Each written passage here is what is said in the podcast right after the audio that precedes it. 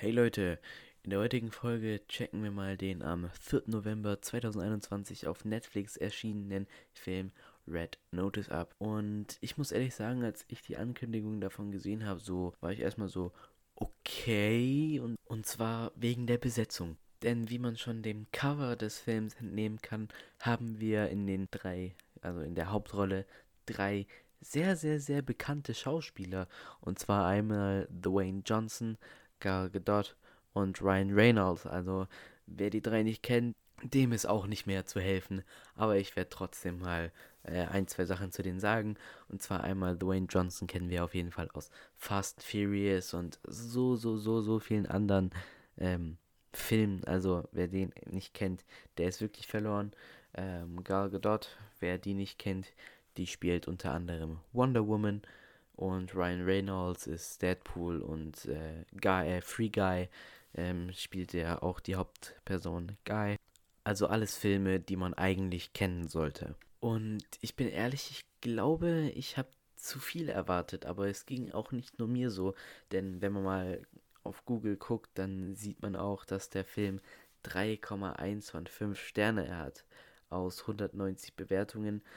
Das, ja, weiß ich nicht, ist klingt für mich halt nicht so gut. Ähm, und ich glaube, nicht nur mir ging es halt auch so, sondern auch ganz vielen anderen, dass sie durch diese krasse Besetzung halt sehr, sehr hohe Erwartungen haben. Und wie ich einigen Resonanzen entnehmen konnte, war den Leuten der Film halt einfach langweilig. Und ich persönlich, ich fand es jetzt nicht langweilig, ich fand es äh, sogar relativ unterhaltend.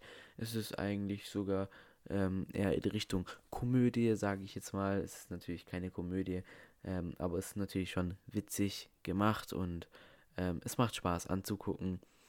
Aber wie gesagt, es ist halt einfach ein Film, der für mich gut war. Allerdings im Vergleich zu anderen Filmen, die auch jetzt gerade rausgekommen sind, wie zum Beispiel Spider-Man No Way Home, der ziemlich, ziemlich, ziemlich krass war und ich auch jedem empfehlen würde, ähm, ja, war das halt einfach jetzt nicht so krass. Und um euch nicht zu spoilern, werde ich einfach einen kleinen Teil aus der Beschreibung vorlesen, die ihr auch auf Google vorfinden könnt.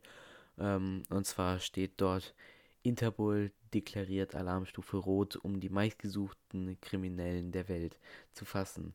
Aber wenn der kühnste Überfall den Top-FBI-Profiler Rusty und zwei rivalisierende Kriminelle eine berüchtigte Diebin und ein Betrüger zusammenbringt, kann niemand den Ausgang der Operation vorhersagen.